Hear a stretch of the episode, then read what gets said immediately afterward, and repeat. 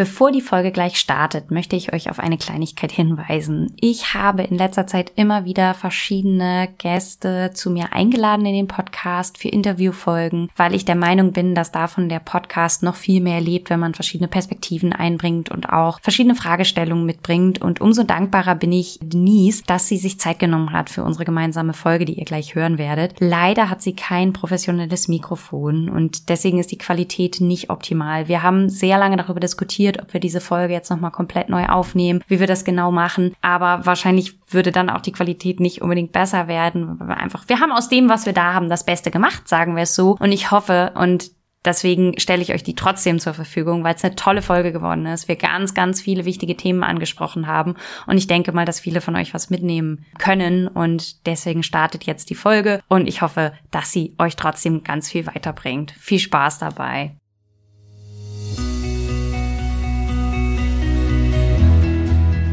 Herzlich willkommen zum Podcast Die Futtertierärztin mit uns, Katharina Jäger und Rebecca Huhmann. Herzlich willkommen zu diesem Podcast. Ich bin heute nicht alleine. Ich habe Denise da. Denise betreibt einen ganz aktiven Instagram-Kanal, auf dem sie ihre Pflegekatzen vermittelt. Sie nimmt in letzter Zeit immer wieder kleine Kitten auf und kümmert sich um die und die sind verschiedenen Alters und hat es sich so ein bisschen auf die Fahne geschrieben, auch aufzuklären über Kittenhaltung. Ich glaube, jeden Mittwoch hast du eine Fragerunde und ähm, greifst da jeden, also ihr seht es nicht, sie hat gerade genickt, aber sie sie wird euch gleich noch ein bisschen was dazu erzählen. Und sie wird natürlich ständig gefragt, wie, was soll man denn einem Kitten überhaupt füttern? Natürlich nicht nur von den Leuten, die später ihre Kitten übernehmen, sondern auch von allen anderen. Und haben wir uns zusammengetan. Und jetzt wollen wir das Ganze mal diskutieren. Schön, dass du da bist. Ja, hallo. Danke schön, dass es geklappt hat. Freut mich ganz doll. Ja, wir gestehen, dass wir ähm, ein bisschen verzögert anfangen, weil wir und Technik wohl offenbar nicht so das Gelbe vom Ei war. Aber ich bin happy. Hier laufen gerade ein paar äh, ausschlagende Dinger. Das heißt, wir nehmen irgendwas auf und wenn ihr uns jetzt hört, dann haben wir es hingekriegt. Also alles richtig gemacht. Und du hast mir eben verraten, du bist ist dein erster Podcast, du bist ein bisschen nervös. Musst du gar nicht sein. Ich glaube, wir haben das gut vorbereitet und dann werden wir das auch über die Bühne bringen. Denn Vorbereitet ist ein gutes Stichwort. Du hast ganz viele Fragen mitgebracht von den Leuten, die dir bei Instagram folgen. Wer dir noch nicht folgt und das jetzt gerne machen möchte, der findet deinen Account natürlich in den Show Notes verlinkt. Kann ich sehr, sehr empfehlen für alle, die Katzenfans sind. Ich bekomme nämlich hin und wieder das Feedback, dass Katzen bei mir ein ganz bisschen zu kurz kommen, weil ich dann doch Hundebesitzerin bin und natürlich schwerpunktmäßig viel beim Hund mache. Und deswegen bin ich froh, dass wir jetzt heute das Thema Katzen so ein bisschen auch aufgreifen. Wie viele Pflegekätzchen hast du denn jetzt bisher gehabt? Ich habe jetzt insgesamt mit den aktuellen sechs sind es jetzt 20 Stück gewesen dieses Jahr. Wir haben, also mein Freund und ich machen das zusammen und wir haben das Ganze erst vor fünf Monaten tatsächlich angefangen und ja, sind auch selber so ein bisschen reingewachsen erst. Falls es jetzt gerade irgendwie Tonprobleme gibt, ähm, der kleine Mogwai liegt auf meinem Schoß und schnurrt lautstark. Also falls da irgendwas im Schnurren zu hören ist, das liegt an der Katze. Es tut mir sehr leid. Kein Problem. Mein Hund tapst auch regelmäßig durch die, durch die Aufnahme. Ich glaube, das können hier alle, alle verstehen. Du hast gerade gesagt, sechs Kitten hast du aktuell. Sind denn jetzt da schon alle vermittelt oder? Aktuell sind erst zwei Stück vermittelt von den sechs. Die anderen vier sind noch auf der Suche. Wir haben aber schon ein paar Interessenten. Aber falls jemand zuhört, der noch auf der Suche nach Kitten ist, freuen wir uns immer, wenn ihr noch vorbeischaut und vielleicht passt es ja gerade mal. Wäre sehr, sehr schön. Genau, und ich glaube mal, das werden auch nicht deine letzten Pflegis bleiben. Also wer eine schöne Pflegestelle sucht oder sich auch über das Thema Pflegestelle informieren möchte. Also es kann ja sein, dass ihr selber sagt, hm, ne, so, so wie Denise jetzt auch, dass ihr sagt, wir würden das total gerne machen, ähm, haben vielleicht ein bisschen Kapazität, dann kann man sich da auch super informieren. Sie verlinkt regelmäßig auch Tierschutzorganisationen, mit denen man das eben auch in Kooperation dann machen kann und unterstützt euch da sicherlich auch. Heute soll es aber um Kittenfütterung gehen, also so ein bisschen die Frage, wie füttert man eigentlich eine junge Katze? Und dazu starten wir, habe ich ein bisschen was zum Saugwelpen vorbereitet, denn wie wir alle wissen, Katzen werden am Anfang gesäugt und man spricht in den ersten acht Wochen davon, dass es sich um Saugwelpen handelt, einfach weil sie so lange noch von der Katze auch gesäugt werden. Und was ich super spannend fand, das war mir gar nicht so bewusst, in der ersten Woche gibt die Katze 84 Prozent der Milchleistung, die sie so geben kann. In der zweiten Woche sind es dann 95 Prozent Prozent und erst in der dritten und vierten Woche erreicht sie ihr Maximum von 100 Prozent. Das heißt, dass die Menge dann langsam nochmal steigt und ab der vierten Woche nimmt das Ganze dann auch direkt wieder ab. Das bedeutet, dass dann ab der vierten Woche die Katzen immer mehr auch Beifutter aufnehmen. Das heißt, man kann dann so langsam anfangen und in der fünften, sechsten Woche nimmt sie tatsächlich 30 Prozent, also ein Drittel der Energie durch selbst aufgenommene Futter eben auf. Was viele gar nicht wissen, ein Großteil der Katzenmilch ist natürlich ähm, auch Laktose und da ist es so, dass das natürlich Kohlenhydrate und Zucker sind. Das heißt, am Anfang ist die Katze sehr, sehr wohl in der Lage, auch Kohlenhydrate sehr gut zu verdauen. Diese Verdaulichkeit nimmt dann mit der Zeit ab und die Proteinverdauung nimmt einfach immer weiter zu. Ganz wichtig, ich glaube, das wissen ganz viele vielleicht gar nicht. Katzen kommen mit einer relativ schlechten Immunabwehr auf die Welt und man hat dann ein Zeitfenster von 12 bis 24 Stunden, ihnen ein sogenanntes Kolostrum zu geben. Das ist eine Milch, die sehr, sehr antikörperreich ist. Das heißt, es ist ganz wichtig, dass die Kitten direkt trinken. Ne, das nur mal direkt zum, zum Saugwelpen. Ich denke mal, damit werden weniger von euch konfrontiert werden. Aber sollte das mal so sein, habt ihr das gehört, dass es ganz wichtig ist, dass die Katzen in den ersten 12 bis 24 Stunden trinken. Trinken die nicht, schafft sie sofort zum Tierarzt. Da stimmt irgendwas nicht. Die fangen relativ schnell an zu trinken. Ein Thema, um das es hier heute ganz viel auch geht, ist Nahrungsprägung bei der Katze. Katzen sind Gewohnheitstiere. Was sie nicht kennen, fressen sie nicht gerne. Und das bedeutet, ich habe ja eben gesagt, ab der Woche drei beginnen Katzen auch Futter gerne mal zusätzlich zur Milch aufzunehmen. Und es ist wichtig, hier eine breite Palette anzubieten, damit die Katzen einfach ganz viele verschiedene Fütterungsformen schon kennenlernen. Und dann wird die Katze mit acht bis zwölf Wochen abgesetzt und kommt dann ja zur neuen Familie oder wo auch immer hin. Und damit starten wir jetzt mit der Jungkatze und dann hast du Fragen mitgebracht für mich, Denise. Schieß doch mal los. Was, was will denn deine Community wissen? Genau, und zwar ist die allererste Frage, bis wann zählt die Katze denn überhaupt als Kitten? Weil das Kittenfutter ist ja meistens bis zu einem Jahr deklariert, wenn man den Kittenfutter gibt, da kommen wir gleich noch drauf. Ja, aber wann ist denn die Katze ein Kitten?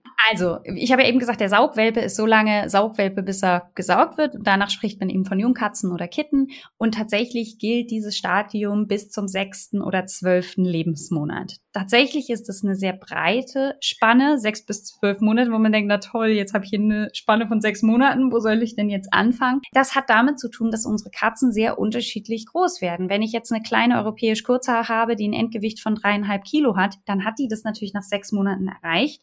So eine norwegische Waldkatze, die eher so wie elf, zwölf Kilo anpeilt, die braucht dafür eher mal elf oder zwölf Monate. Das heißt, je größer eure Katze wird, desto länger ist sie auch ein Kitten und desto länger ist auch ihr Nährstoffbedarf der einer Katze im Wachstum. Ja, also davon hängt das ab. Genau, das ist so das, also sechster bis zwölfter Monat. Das heißt, die, die ganz klein bleiben, die sechs Monate und die, die größer werden, bis zum zwölften Monat. Daran kann man sich dann so ein bisschen orientieren. Ich habe mir überlegt, dass es so eine ganz kleine Faustregel ist. Wenn jetzt die Katze zwölf Kilo schwer werden will, dann sind es zwölf Monate. Und wenn ihr jetzt, keine Ahnung, eine acht Kilo Katze, dann sind es so acht bis neun Monate, dass man so ungefähr die, also es war so was, was mir dabei aufgefallen ist. Also ungefähr so viele Monate, wie eure Katze schwer werden soll. Übrigens, Ziel ist es nicht, dass sie möglichst schwer wird. Ja, das ist kein Wettbewerb. Die meisten normalen europäisch Kurzhaar sind ja irgendwo so um die fünf Kilo am Ende. Genau, die sind dann nach sechs Monaten fertig und das ist auch okay, genau. Also wenn ihr euch eine ganz normale Katze vom Bauernhof aus dem Tierheim oder sonst woher holt, ist das meistens einfach eine europäisch Kurzhaar.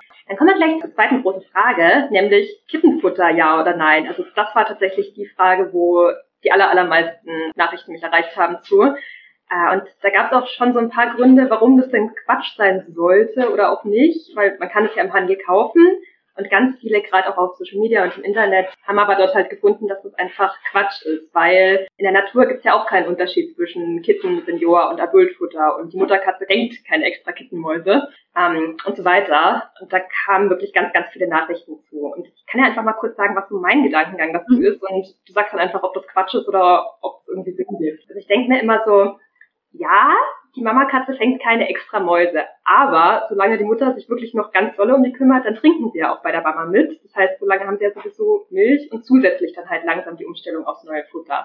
Und solange die Mutter jetzt für die Kleinen mitjagt, haben sie ja schon quasi Kittenfutter, weil sie ja viel, viel mehr Mäuse bekommen und die Mutter ihnen ja die besten Stücke übrig lässt und sie sich nicht selber drum kümmern müssen. Also haben sie ja doch einen erhöhten ja, Nährstoff Gehalt, den sie einfach bekommen. Und außerdem finde ich es immer ganz schwierig, so von der von der Katze in der freien Natur auf die Hauskatze zu schließen, weil welche Katze ist das denn? Also wenn wir jetzt überlegen, die Wildkatze oder die Halbkatze, von der die Katze halt abstammt, das ist ja im Endeffekt, als ob wir einen Wolf mit dem Mops vergleichen. Das sind jahrhundertelange Evolution dazwischen. Das ist nicht mehr die gleiche Katze. Und wenn man jetzt aber gut irgendwie so eine Streunerpopulation nimmt, also sagt man hat eine Gruppe von 30 Katzen oder sowas, die streuen hier so in der Stadt rum. Ja, gut, das sind dann vielleicht Wildkatzen, die sich selber um ihr Futter kümmern müssen. Aber die werden ja auch nicht so alt, wie wir das gerne möchten und kriegen dann auch deutlich, deutlich früher Herz und Nieren und alle möglichen anderen Probleme, die wir eigentlich ja nicht haben wollen. Und deswegen denke ich mir immer, ist es nicht eigentlich besser, möglichst gesund zu füttern und zu gucken, dass die Katze alles hat, was sie braucht, um möglichst alt und gesund zu werden und nicht so naturnah wie möglich, wenn wir gar nicht wirklich sagen können, was ist denn natürlich. Also ich weiß nicht, ist von meinem Gedankengang. Völlig richtig. Und das ist ehrlich gesagt die gleichen Argumente wie beim Hund-Wolf-Vergleich auch. Ne? Also gerade beim Mops, den du gerade genannt hast, die Qualzucht, wo man echt in der Zucht mehrfach falsch abgebogen ist. Anders kann man das irgendwie nicht, nicht sagen, ist es natürlich so, dass die Hauskatze und die Falbkatze, von der sie abstammt, gar nicht mehr so viel miteinander zu tun hat. Und das Spannende ist, dass die Gesellschaft für die Tierernährung jedes Jahr den Energiebedarf von Katzen weiter reduziert. Das bedeutet, wir bekommen jedes Mal neue Bedarfszahlen für den Energiebedarf von Katzen. Das heißt, wenn wir jetzt Katzen haben, die in der Wohnung gehalten werden, und das ist ja zum Beispiel bei dir auch so, dass du Katzen in Wohnungshaltung vermittelst, dann haben die natürlich einen anderen Energiebedarf als jetzt ein Freigänger. Wenn ihr also der so viel Mäuse und Futter geben würdet, bis der Nährstoffbedarf gedeckt wäre, würden euch diese Kitten viel zu schnell wachsen und viel zu fett werden. Das bedeutet, dass einfach in dem Futter die Nährstoffdichte nicht mehr im richtigen Verhältnis zur Energiedichte ist. Und Energie ist der limitierende Faktor. Bedeutet, wenn ich jetzt meinem Kitten so viel Futter gebe, dass der Energiebedarf gedeckt ist, dass sie sich vernünftig entwickelt vom Gewicht. Und da haben wir jetzt vorher im Vorgespräch schon abgesprochen, dass wir euch mal eine kleine Wachstumskurve bei Instagram zur Verfügung stellen, dass ihr euch das mal anschauen könnt, wie eine realistische Wachstumsentwicklung bei der Katze aussieht. Das heißt, ihr gebt so viel Futter, dass ihr eine vernünftige Entwicklung im Gewicht habt kurzer Fun Fact am Rande bei den Saugwelpen. Ihr habt eine in den ersten 28 Tagen vervierfacht eine Katze ihr Gewicht. Also Wahnsinn. Stellt euch mal das mal vor. Also stellt euch mal vor, ich wäre in 28 Tagen, das ist nicht mal ein Monat, viermal so schwer wie jetzt. Also das ist ja irre. Das heißt aber, wenn wir jetzt ein Kitten haben, stimmt oft die das Verhältnis zwischen Energie und Nährstoffen nicht mehr und der Nährstoffbedarf eines Kitten ist sehr viel anders als jetzt bei adulten Tieren. Und wenn ihr denen jetzt Adultfutter gebt, dann könnte das vielleicht mit dem Energiebedarf so naja, auch das stimmt nicht so richtig, weil trotzdem, auch wenn ich jetzt davon rede, dass der Energiebedarf deutlich reduziert ist, hat ein Kitten immer noch einen höheren Energiebedarf als ein Adulttier. Dann ist es so, dass ein, eine Katze Methionin als limitierende Aminosäure hat im Wachstum. Wer jetzt überhaupt nicht weiß, was eine limitierende Aminosäure ist, hört euch die äh, Folge zu Proteinbedarf an. Da gehe ich da ganz genau drauf ein, was ist eigentlich eine Aminosäure, was sind eigentlich diese Proteine und was wollen die eigentlich.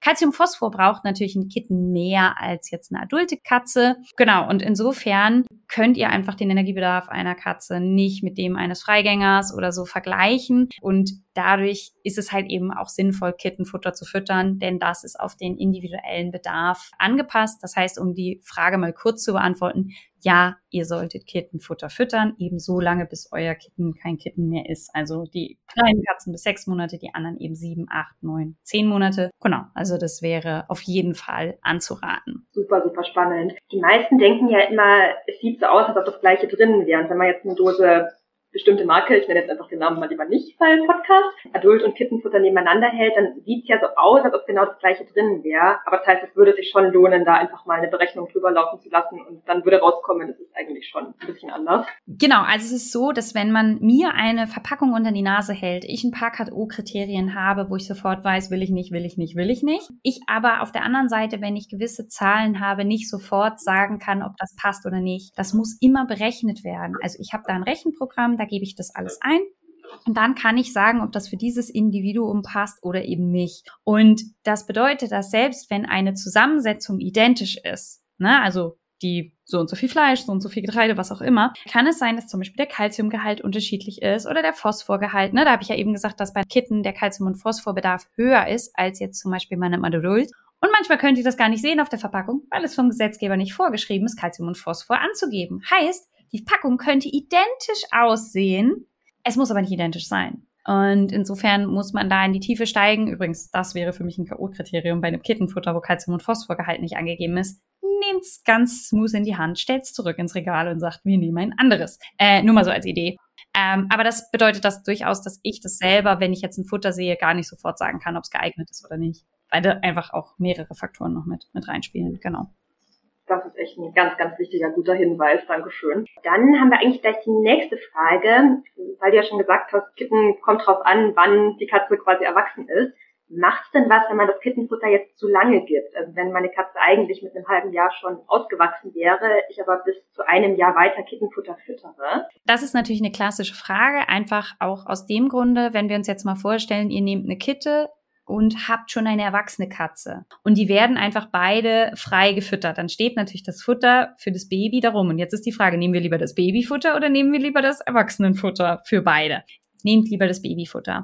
Denn die erwachsene Katze kommt eher damit klar, wenn sie zu viele Nährstoffe hat, als die Babykatze, die zu wenig Nährstoffe hat. Die Gefahr ist natürlich immer, dass euch die adulte Katze fett wird in der Zeit, weil einfach natürlich in einem Kittenfutter mehr Energie drin ist. Das bedeutet, wenn ich jetzt eine adulte Katze habe, würde ich euch nicht empfehlen, die langfristig mit Kittenfutter zu füttern. Wenn ihr das aber für eine gewisse Übergangszeit macht oder nicht sicher seid, wie lange ihr das füttern sollt, füttert es lieber etwas länger. Und man muss dazu sagen, wenn ihr jetzt eine adulte Katze langfristig Kittenfutter gibt, hat die eher eine Nährstoffüberversorgung. Da ist immer die Frage, ist das notwendig oder sinnvoll? Ähm, aber wie gesagt, wenn ihr jetzt ein kleines Kettchen zu einem alten Tier dazu holt, also altes Tier, ne, kann ja, ich kann ja Kitten zu einer dreijährigen Katze oder so dazu holen. Und dann ist es so, dass es besser ist, die Kleine frisst das richtige Futter und die Große frisst dann eben mit. Habt das Gewicht ein bisschen im Auge, weil das kann euch sein, dass die Ältere dann ein bisschen auseinandergeht. Super. Und wenn man noch die Mutterkatze dabei hat, die hat ja sowieso meistens auch mal mit Nährstoffgehalt. Das heißt, die profitiert davon wahrscheinlich auch eher. Klar, die braucht sogar mehr Energie. Ihr müsst euch überlegen, in der Saugphase nimmt eine erwachsene Katze sieben bis 800 Gramm ab nur weil sie ihre ganze Energie in ihre Welpen steckt. Also das ist schon, die verliert ganz schön Energie. Und wenn ihr überlegt, so eine normale europäische Kurzhaar, die wiegt dann halt vier Kilo und dann sind da 800 Gramm mal weg. Das ist ganz schön massiv, was die da äh, an Raubbau an ihrem eigenen Körper betreiben, um eben die Kitten da eben auch gut durchzubringen. Also das ist schon, schon nicht ohne. Und wenn die dann natürlich ein höher energetisches Futter mitfrisst, dann ist das natürlich eher im Sinne der Katze. Ja, super. Das heißt, es lohnt sich auf jeden Fall, da in Kittenfutter zu investieren und so kein reiner Marketing-Gag. Richtig. Dann ähm, hätten wir gleich die nächste Frage. Das ist ein bisschen unfair, die habe ich dir vorher gar nicht geschickt, weil die erst hinterher kam. Entschuldigung. genau. Ähm, lohnt sich es denn bei einem Kitten schon eine Ernährungsberatung zu machen oder würdest du sagen, es lohnt sich erst ab einem gewissen Alter? Also das entscheidet jeder Besitzer für sich alleine, weil ehrlich gesagt, das, was ich verkaufe in meiner Ernährungsberatung, ist Sicherheit. Das heißt, ganz viele Leute kommen zu mir und sagen, oh, ich bin total unsicher, was ich füttern kann und ich weiß gar nicht, was auch für mich die richtige Fütterung ist, denn ihr könnt einem Kitten alles füttern. Ihr könnt für das Kitten kochen, ihr könnt für einen Katzenwelpen könnt ihr genauso ein Fertigfutter nehmen, Trockenfutter, Nassfutter, ihr könnt es auch barfen. Alles ist möglich. In dem Moment, wo ihr sagt, ihr würdet gerne kochen oder barfen, ruft an. Ja, weil einfach natürlich da das Fehlerrisiko um ein deutliches größer ist und deswegen halte ich das für sehr, sehr sinnvoll, wenn wir da auf jeden Fall eine Ernährungsberatung machen und alle anderen, die sagen, oh, ich bin unsicher, das ist meine erste Katze oder auch ich habe schon immer Katzen gehabt, aber jetzt wieder eine kleine und ich bin unsicher, lieber einmal zu viel nachzufragen als zu wenig, denn Ernährungsberatung ist immer prophylaktische Arbeit. Das heißt, wir können da immer ja euch auch auf dem Weg so ein bisschen begleiten und unterstützen. Und das halte ich für, für sehr sinnvoll. Das heißt, ob ihr eine Erinnerungsberatung braucht oder nicht, entscheidet ihr. Wer daran Interesse hat, ich biete Kennenlerngespräche an, die sind total unverbindlich und kostenlos. Da könnt ihr einmal mit mir sprechen und rausfinden, ob das für euch individuell das Richtige ist oder eben nicht. Ich glaube, das ist am fairsten für alle Beteiligten. Entschuldigung, das Schnurren wird, glaube ich, immer lauter. Es sind jetzt gerade drei Katzen um mich rum, aber wir machen einfach mal weiter. Hey, da könnten noch drei mehr kommen. genau, und zwar als nächstes, das ist ja auch immer so ein, so ein Riesenthema, überall im Internet findet man eigentlich ja immer, dass Kitten unbedingt ad libitum gefüttert werden sollen und wir machen es tatsächlich auch so, also ad libitum, dass sie quasi immer zu fein verfügbar, all you can eat, 24-7 Futter stehen haben. Wir machen es hier jetzt immer so, dass sie Nassfutter wirklich immer zur Verfügung stehen haben und wir bei den ganz Kleinen, die gerade, wenn die vorher noch ähm, ja, zu dünn waren, lange kein Futter hatten oder sowas ähm, und viel aufholen müssen, die haben dann auch Trockenfutter zur freien Verfügung. Die größeren, so wie der aktuelle Haufen, den wir gerade haben, die soweit fit sind und ein gutes Gewicht haben, die müssen sich bei uns ihr Trockenfutter immer erarbeiten über Futterspiele und so weiter, kriegen aber trotzdem Nassfutter zur freien Verfügung. Ist das sinnvoll oder wie siehst du das? Es hängt ein bisschen von der Energiedichte des Futters ab. Ähm, du hast es gerade völlig richtig gesagt. Trockenfutter ist einfach energiedichter. Das heißt, wenn ich jetzt Trockenfutter ad libidum anbiete, könnte das ein Problem geben. Bei Nassfutter ist natürlich der Hauptanteil Wasser und das bedeutet, die Energiedichte ist auch sehr viel geringer. Davon kann ich viel eher ganz viel anbieten. Ihr müsst euch überlegen, was ist physiologisch? Die Katze jagt am Tag 10 bis 15 kleine Mini-Portionen im Laufe des Tages. Äh, und das ist auch das, was unsere Katzen, die wir in der Haushaltung haben, auch machen wollen. Das heißt, es ist nicht so, dass die hingehen und sich den Magen vollschlagen, wie es jetzt ein Hund tun würde, sondern die gehen hin, fressen ein paar Brocken, gehen wieder weg, kommen wieder, fressen ein bisschen, gehen wieder weg. Wichtig ist, dass man da natürlich eine gewisse Hygiene einhält und dass ihr einfach bedenkt, dass Katzen keine Aasfresser sind. Heißt, wenn das Ganze antrocknet, dann fressen sie es teilweise nicht. Das heißt, tauscht es aus und bietet vielleicht lieber kleinere Mahlzeiten an, dafür aber den ganzen Tag und füllt dann einfach nach Bedarf nach. Wenn ihr seht, es ist leer, könnt ihr auch einfach dann dementsprechend ja, nachfüllen. Wichtig ist einfach, dass man so ein bisschen schaut, wie gesagt, dass das Volumen berücksichtigt wird. Wenn ihr jetzt eine Katze habt, die extrem viel frisst, also stellt euch mal vor, ihr habt jetzt so eine Bauernhofkatze und die kommt aus einer Umgebung, wo sie einfach gar keinen Futterzugang hatte oder nur sehr, sehr wenig und ihr stellt ja jetzt was hin und die putzt es sofort alles weg. Dann ist natürlich nicht die Idee, ständig nachzufüllen, weil wir sonst auch ein Problem bekommen. Da wäre zum Beispiel die Idee, ein bisschen Babygläschen Karotte mit und das Futter zu mischen, damit einfach das Futter mehr Volumen bekommt, ohne dass die Katze wirklich dick wird. Das heißt, da kann man dann ein bisschen tricksen oder, wie du gesagt hast, das Futter ein bisschen schwer zugänglicher anbieten. Also zum Beispiel auf einem Fummelbrett oder über Futterspielzeuge oder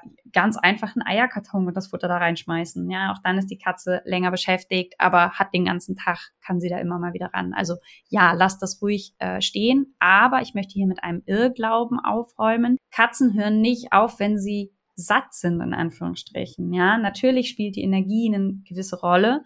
Heißt aber, wenn ihr euren Katzen immer 24-7 Futter anbietet, was sehr energiereich ist, also zum Beispiel 24-7 Zugang zu Trockenfutter, dann werden eure Katzen dick. Die regulieren sich nicht selber. Das ist ein Mythos. Das heißt, wenn eure Katzen 24-7 fressen wollen, müsst ihr die Energiedichte des Futters so gering halten, dass ihr das ermöglichen könnt.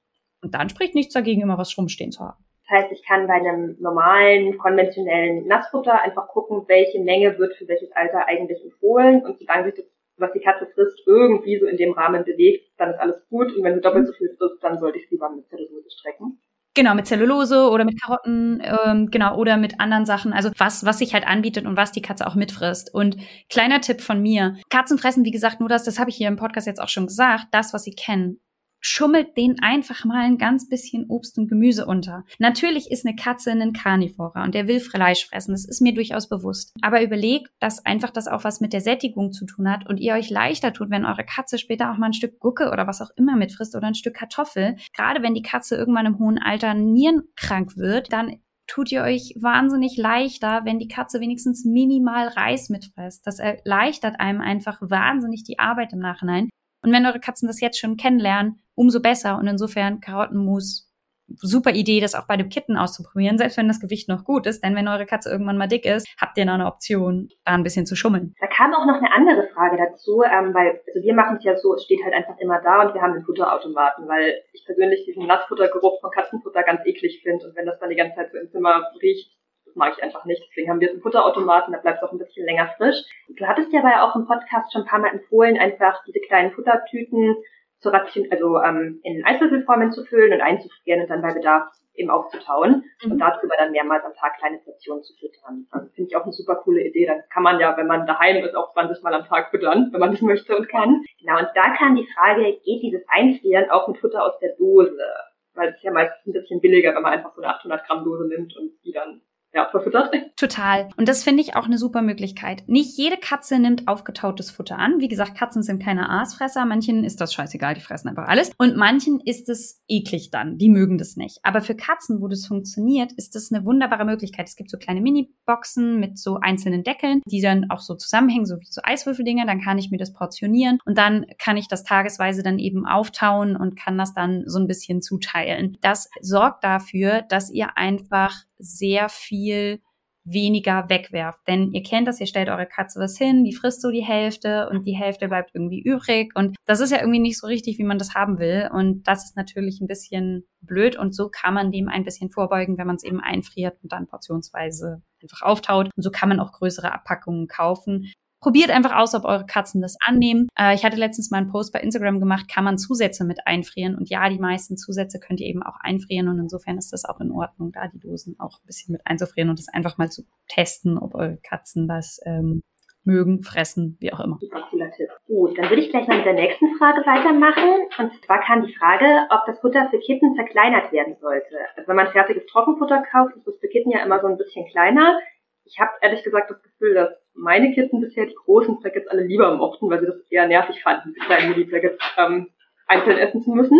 Aber gibt es irgendwie Sinn, oder auch wenn man jetzt Nassfutter hat oder selber kocht, das in möglichst kleine, angenehm essbare Stücke zu machen, oder können die genauso kauen wie eine große auch? Also, es ist so, dass Katzen oft Futter, was sie nicht kennen, erstmal nur in Mikromengen aufnehmen. Das heißt, wenn ich ein Futter neu etablieren möchte, ergibt es total Sinn, das Futter super klein zu machen, damit die Katze das einfach besser annimmt und ich das auch besser mit dem alten Futter vermischen kann. Ähm, das gilt übrigens auch für adulte Katzen. Also das äh, ist genau das Gleiche. Das heißt, wenn ich das ganz klein matsche und mit dem alten vermische, ist die Wahrscheinlichkeit, dass die Katze ein bisschen was davon frisst, einfach größer und sie sich dann langsam an größere Mengen gewöhnt und dann lässt man dieses Zerkleinen immer weiter sein, bis man halt die Katze das, das mitfrisst. Und bei Kitten ist es so, dass man das altersgerecht so ein bisschen anpassen muss. Das heißt, wenn ich jetzt meiner drei, vier Wochen alten Katze anfange zuzufüttern, würde ich es auf jeden Fall zerkleinern oder halt einfach ein weiches Hackfleisch oder so nehmen, damit es einfach gut verwehrt, also verkaut werden kann. Und ansonsten altersgerecht. Wenn da alle Zähne da sind, könnt ihr das auch ruhig ein bisschen größer machen. Ich meine, das sind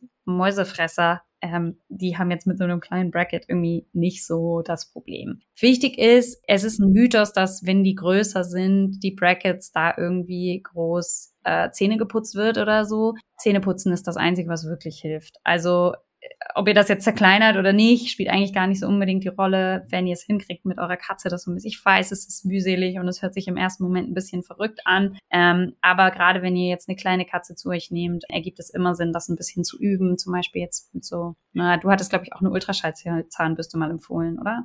Genau, ich wollte gerade sagen, damit hast du jetzt eine nächste Frage schon vorweggenommen, weil eben auch oft gefragt wird, wie man der Zahngesundheit von Anfang an eben schon mal so positiv drauf einwirken kann. Und ich habe bisher halt auch immer einfach empfohlen, von Anfang an Zähne zu putzen und keine Markennennung, aber es gibt eine bestimmte Ultraschallzahnbürste, die eben ganz, ganz leise ist und keine Geräusche macht. Die wird von den meisten Katzen eigentlich sehr gut angenommen.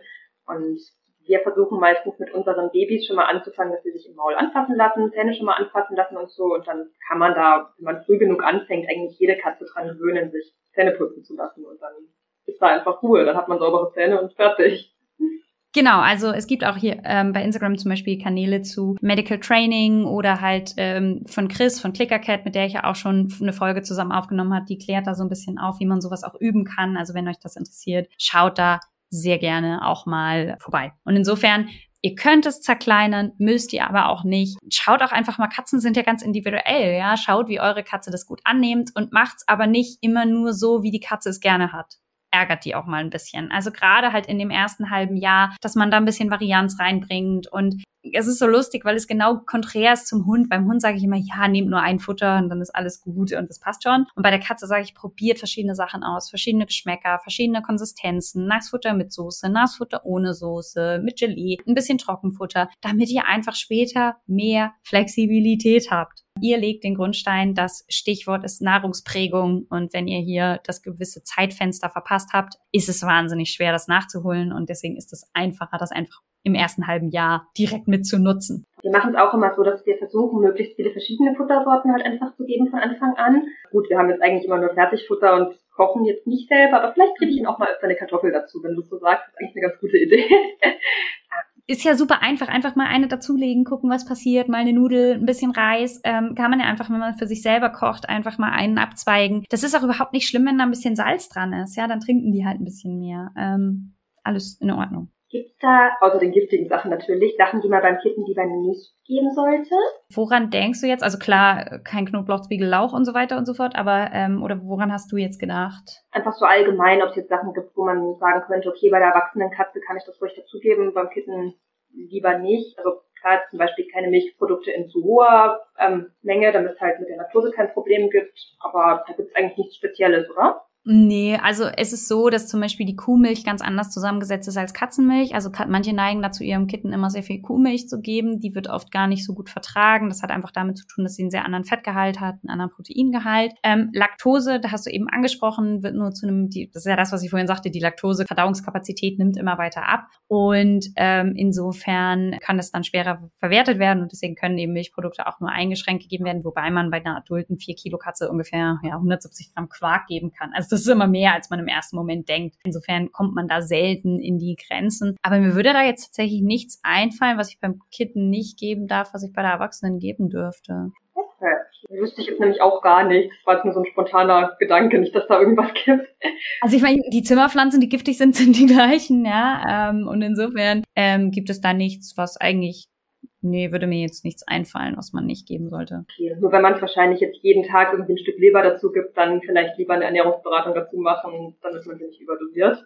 Definitiv, denn Vitamin A ist tatsächlich die Aufnahme von Kitten, beziehungsweise der Bedarf von Kitten geringer als beim adulten Tier. Und ihr könnt, ähm, das nennt sich dann eine Hypervitaminose A, wenn ihr zu viel Vitamin A gebt. Und dann kommt es zu fehlerhaften Verknöcherungen im Skelett ähm, der Kitten. Ich glaube, gerade im Halsbereich, oder? Das war doch diese, diese Halsversteifung. Und das ist dann äh, so ein Problem bei sehr viel Leber. Und da gilt so ein halbes Gramm pro Kilogramm Katze pro Tag als Richtwert. Mehr sollte es auf keinen Fall sein. Und teilweise ist in den Nassfuttern mehr drin. Also seid da aufmerksam und rechnet das vielleicht lieber nochmal nach. Das heißt, so ein kleines bisschen was zufüttern kann ich, aber sobald es regelmäßig viel wird, dann lieber nochmal einen Profi drauf gucken lassen.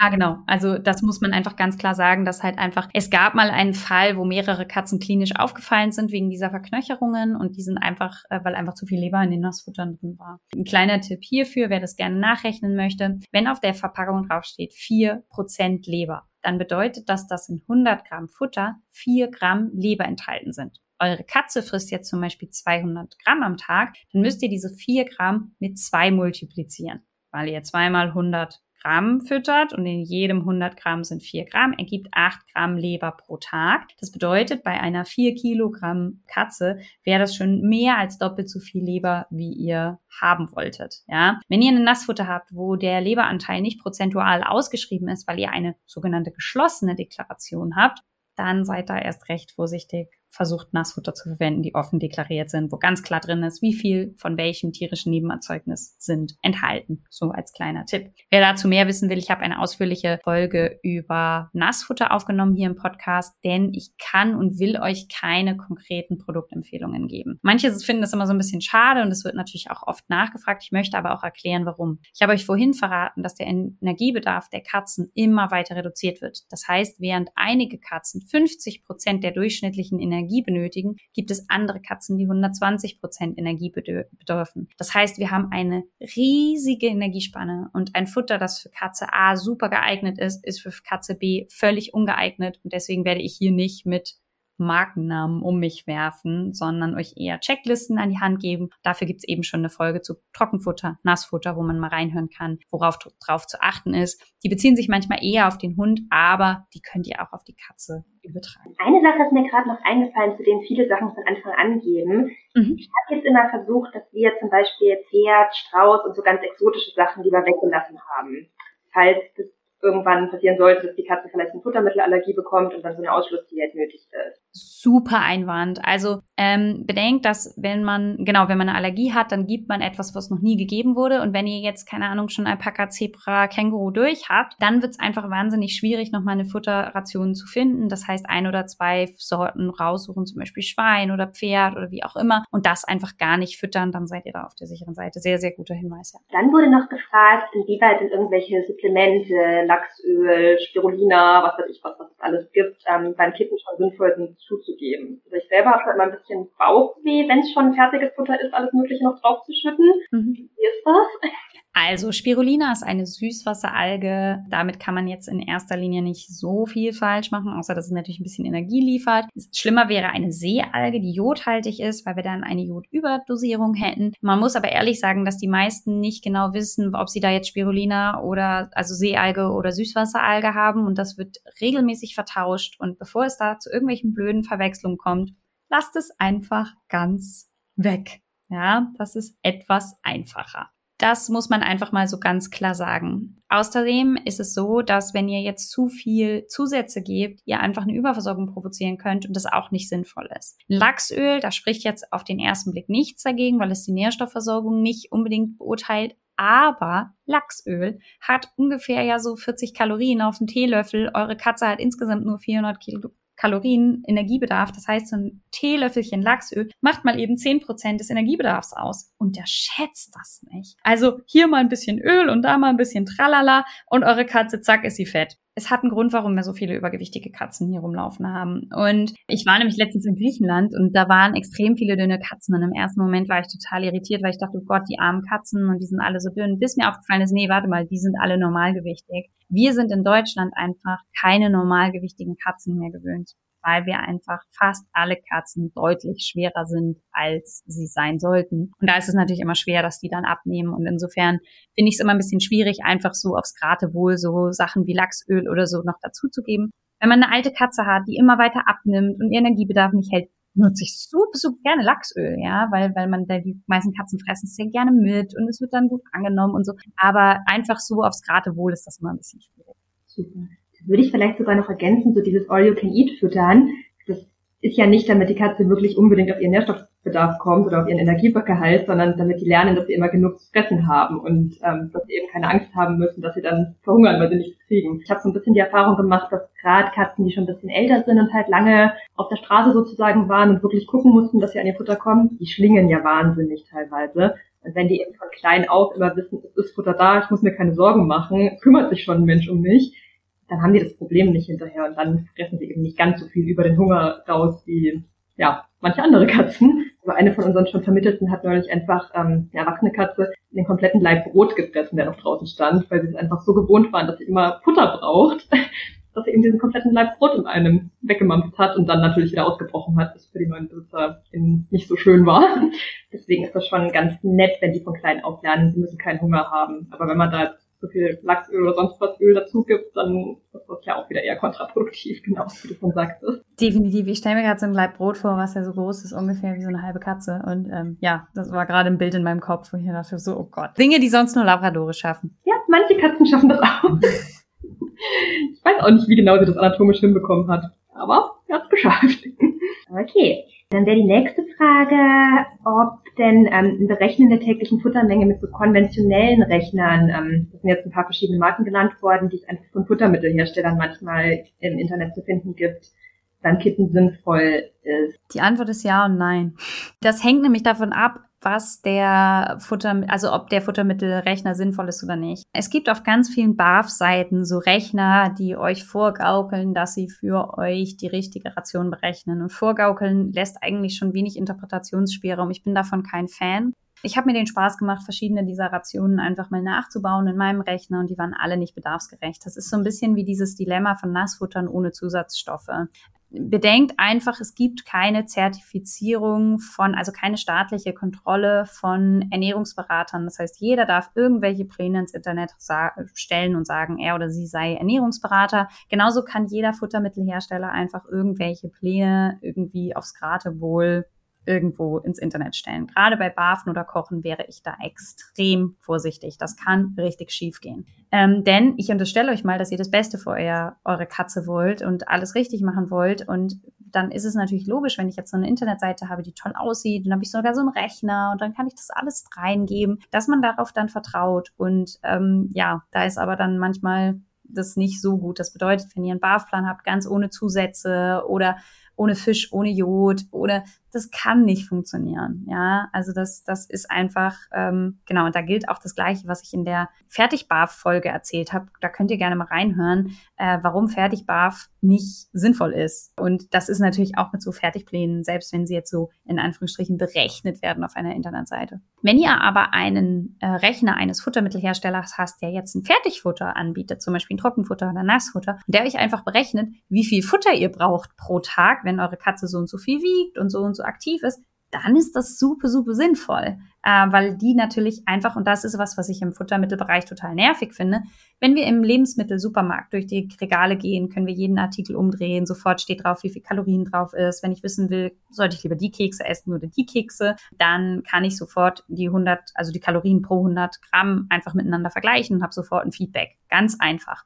Das gibt es im Tierbereich nicht. Das heißt, wenn ihr wissen wollt oder ja, wie soll ich sagen, ähm, Kalorien von Tierfuttern miteinander vergleichen wollt, ist es wahnsinnig schwierig. Da können eben dann so Rechner auf Herstellerseiten auch durchaus eine gute Unterstützung sein. Dann haben wir eigentlich nur noch eine letzte Frage, die aber dafür ein bisschen größer ist, nämlich zu dem allumstrittenen Thema Getreide. Da hast du ja schon zwei super gute Podcast-Folgen dazu aufgenommen und ich finde, da lohnt es sich auch wirklich nochmal reinzuhören. Genau, aber jetzt so speziell beim Kitten. Also es gibt ja gerade so in der großen Katzen-Community ganz, ganz viele, die Getreide verteufeln zum geht nicht mehr und es darf auf keinen Fall Getreide irgendwo im Futter sein kann man ja einfach bei dir in der Folge nachhören, warum das nicht ganz so schlimm ist. Aber zum Beispiel Inulin wird ja auch als Zucker, Getreide, wie auch immer im weitesten Sinne gesehen und ist in ganz vielen fertigen Katzen-Kittenfuttern drinnen.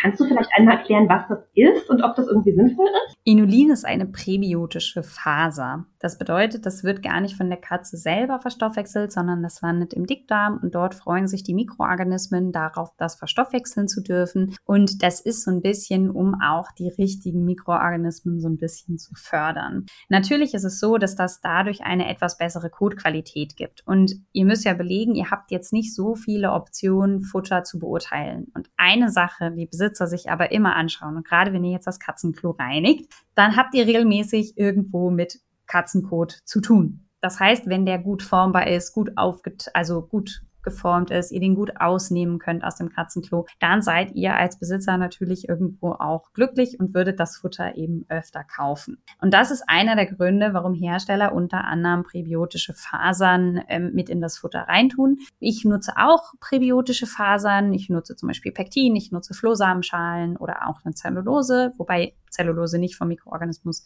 verdaut werden können. Also man unterscheidet zwischen Fasern, die verdaut werden können und Fasern, die eben nicht verdaut werden können. Und da spricht jetzt ehrlich gesagt auch nicht so viel dagegen, wenn sowas in einem Futter auch mit drin ist. Das ist einfach ja ein Faserstoff und man muss sagen, dass dieser Faserstoff nicht nur im Dickdarm zum Einsatz kommt, sondern auch weiter vorher. Also für das äh, Volumen, für das Kotvolumen, für das Darmvolumen. Ne? Ihr müsst euch überlegen, im Darm gibt es ganz viele Reize, die dann getriggert werden, wenn eine etwas da durch sich schiebt, also wir einen Dehnungsreiz haben und der wird dann eben auch durch solche Stoffe gefördert, weil einfach wir mehr Volumen haben und dadurch wird die Verdauung auch angeregt. Das ist jetzt in erster Linie nicht unbedingt was Verwerfliches. Ja. Natürlich ist die Getreideverdauung von Katzen sehr viel geringer als beim Hund, aber trotzdem sind kleine Mengen überhaupt kein Problem. Also ähm, ist alles eine Frage der Menge.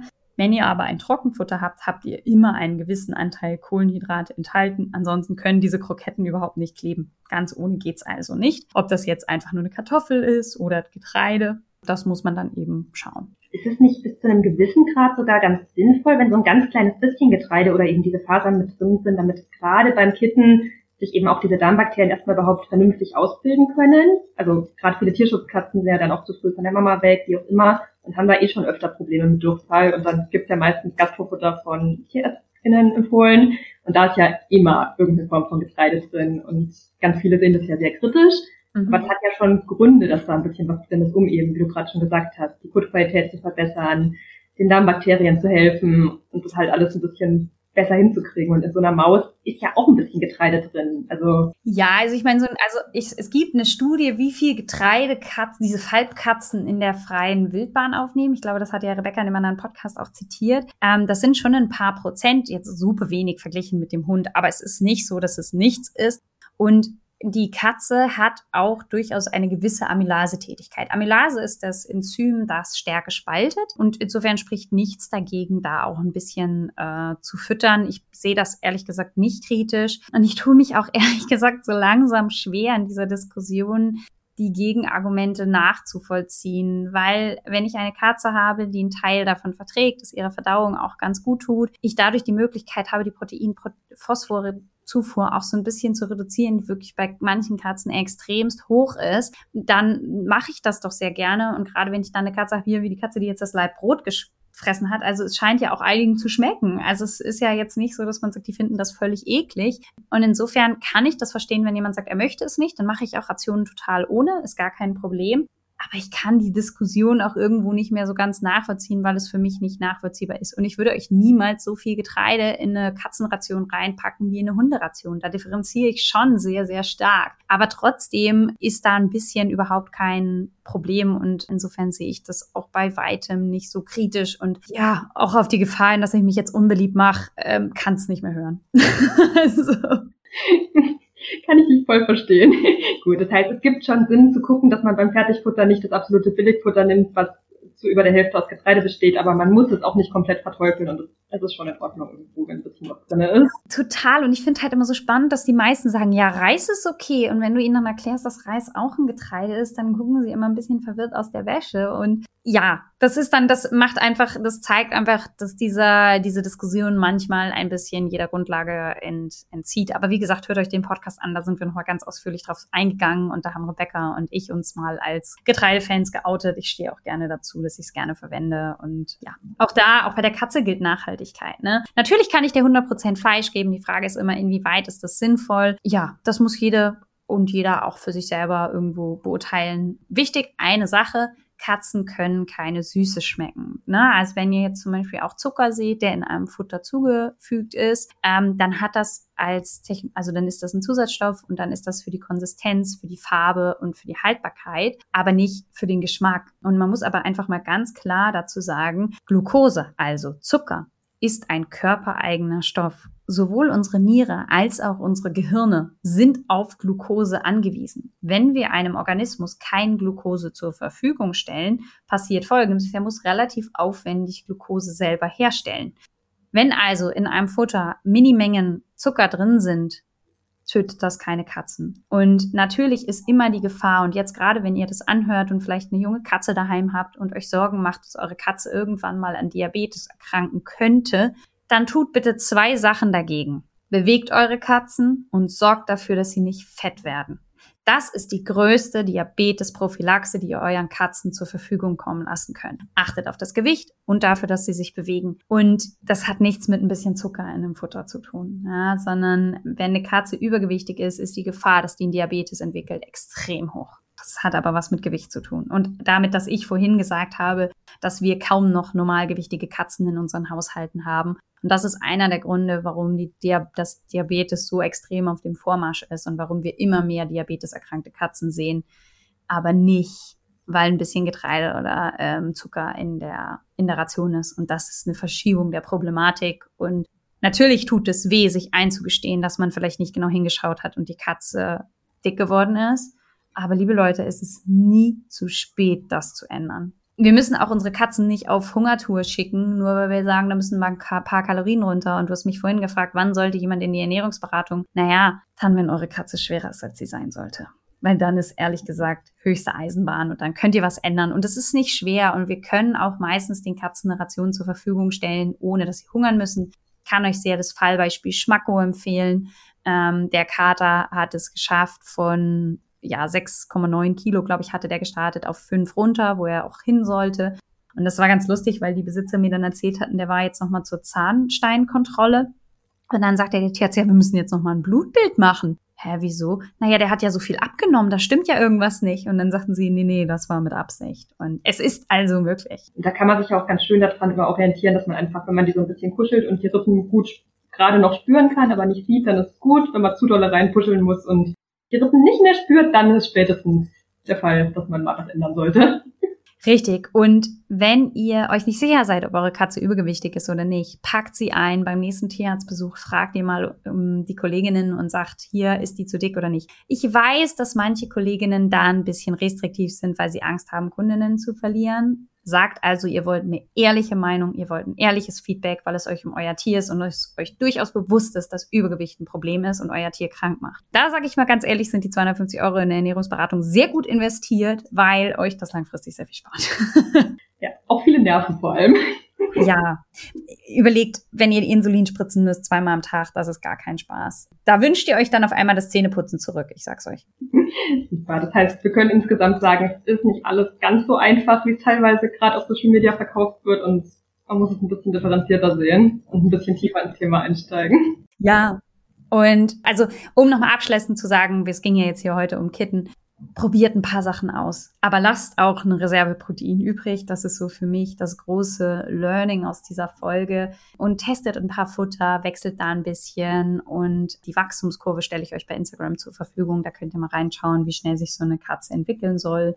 Ja, hast du noch Fragen auf deiner Liste? Noch eine Ergänzung, die mir gerade noch einfällt, gerade zu dem anderen großen Thema Nassfutter oder Trockenfutter. Also gut, dass Nassfutter an sich ein bisschen besser für die Katzen ist, wenn sie es gut fressen und so, okay. Aber wenn man jetzt die Hälfte der Rationen mit Trockenfutter macht und sie das dafür arbeiten lassen, ist ja eigentlich auch eine ganz schöne Sache. Wie man da aber mit dem Wasserbedarf noch ein bisschen gerade bei Kitten vorbeugend arbeiten kann, das ist mir jetzt noch eingefallen. Wenn man da von Anfang an quasi schon dahinterher ist, dass die Wasser cool finden und damit spielen und Wasser lecker ist und ähm, man von Anfang an auch mal keine Ahnung, ein Planschbecken hinstellt und die da drin kleine Entchen raus, also Quietsche-Entchen oder sonst was rausfischen lässt, solange die klein sind, machen die das ja viel, viel lieber. Man, finde ich, auch schon sehr gut vorbeugen, dass die einfach von Anfang an lernen, dass man viele verschiedene Wasserstellen hat, dass die Oberfläche groß ist, dass man halt gut draus trinken kann als Katze und da gar nicht erst so diese Wasserabneigung entwickeln wie die meisten Katzen, dann hat man hinterher auch automatisch ja weniger Nierenprobleme, wenn die von Anfang an gut trinken. Mhm. Guter, guter Hinweis. Und stellt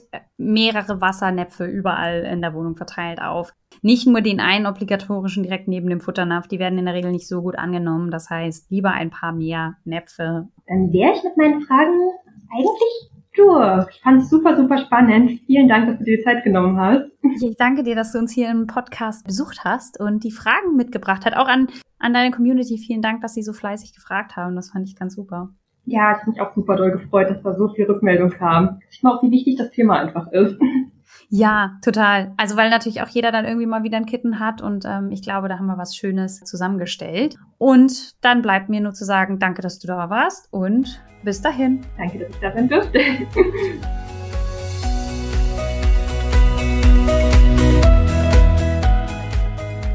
Ihr wünscht euch noch mehr Fakten zum Thema Ernährung für Hund und Katze? Schaut doch gerne bei Instagram bei uns vorbei, die Unterstrich Futtertierärztin.